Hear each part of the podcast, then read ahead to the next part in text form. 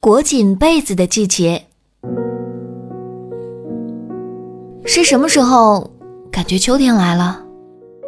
我心爱的姑娘 Y 说，她开始胃口大增，每天吃 N 顿。好友 J 说，九点就开始犯困了。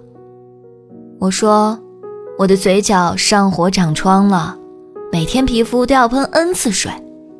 最明显的是，我感觉到孤独来袭。就像冷空气一样，让人没有一点点防备。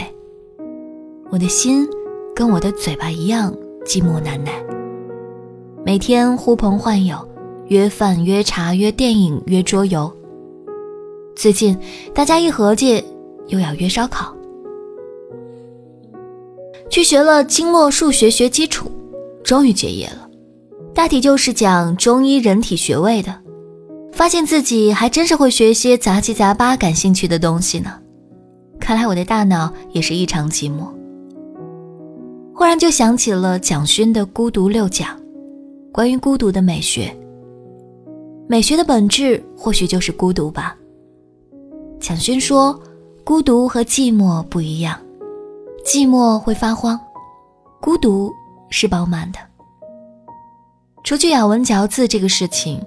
通常所说，我的理解是，孤独寂寞本就是连体，去区分只是语境需要而已。我不得不承认，一到秋冬季节，我特别害怕孤独寂寞这个事情。可能因此，我养了一身秋膘。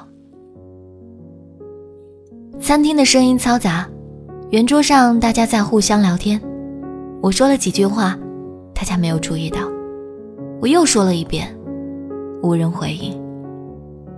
我的声音好像散在空气中消失了一般。我喊了某某，帮我倒杯水。他看了我一眼，还沉浸在与身旁人的对话中。